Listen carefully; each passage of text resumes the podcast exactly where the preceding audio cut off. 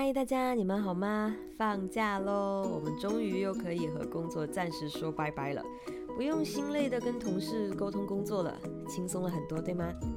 但是跟家人的朝夕相处的这几天，我们有真的轻松吗？你有过跟家人难以沟通的时候吗？比方说，你说 A，他理解的却是 B。你明明是在表达这个好意，但是他的反应就变成另一个意思了，甚至还有敌意。而恰恰又是因为跟家人的这种特殊的亲密关系，好像发生争执就来得更加的不计代价。跟同事闹得不愉快还会留点情面，但是跟家人的矛盾往往还会选择撕破脸。可事后呢，又难过又后悔。问及原因，常常用到的答案就是无法沟通。那跟朋友也会出现这种聊不到一起去的状况，很痛苦，对吗？那又为什么会变成这样子呢？以前呢，我也会认为这种无法沟通的状况，就是观点不同、性格不合、立场不一样，又不被理解，没有同理心，对方不耐心倾听等等这些表面的原因。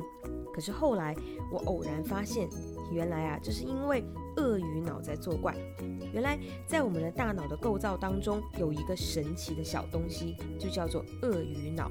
它位于大脑的三个区域的最内层，而大脑呢，则是分别由新皮质、中脑跟鳄鱼脑构成的。那这个小小的鳄鱼脑有什么特点呢？它有三个特点，第一就是。专注力和能力有限，不善于处理细节，只会传递大量明显又具体的资讯。第二就是，如果鳄鱼脑认为你说话的方式无聊，就会自动忽略。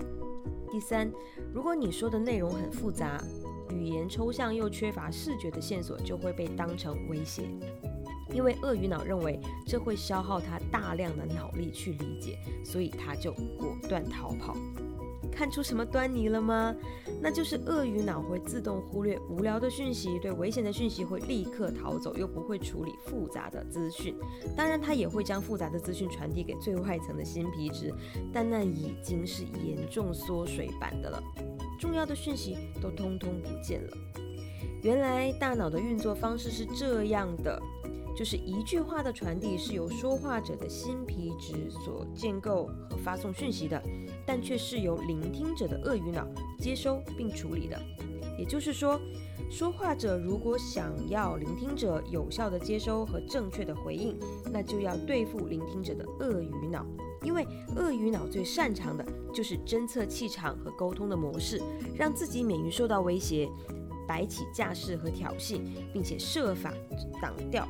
来势汹汹的想法跟资讯，简单来说就是鳄鱼脑只需要简单、清楚、不带威胁、新奇、能激发兴趣的资讯跟沟通方式。看到了吧？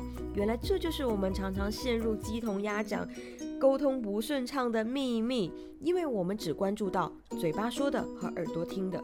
都是透过大脑来接收，这当然没错，但是却忽略了，原来就是大脑也分成了三个区域，那就是新皮质和鳄鱼脑的对决。所以呢，我们在与人沟通的时候，就必须要去思考，如何让我的新皮质传递出去的资讯，可以顺利的被你的鳄鱼脑全盘接收，又能尽可能的完整准确的传递到你的新皮质。而只有这个时候，你给我的回应才是可以让彼此都感到舒服的顺利回应哦，很奇妙，对不对？一句话换一个说法，就会得到对方正确的回应，这或许是我们跟对方都更期待的结果，不是吗？也许我们可以放下观点不同、性格不合、不被理解、没有同理心、对方不耐烦这些传统的观点了，试看看从鳄鱼脑的角度出发。我们又会收获怎样更好的人际关系呢？好喽，那就祝福你平安喜乐，沟通愉快。我们下次见。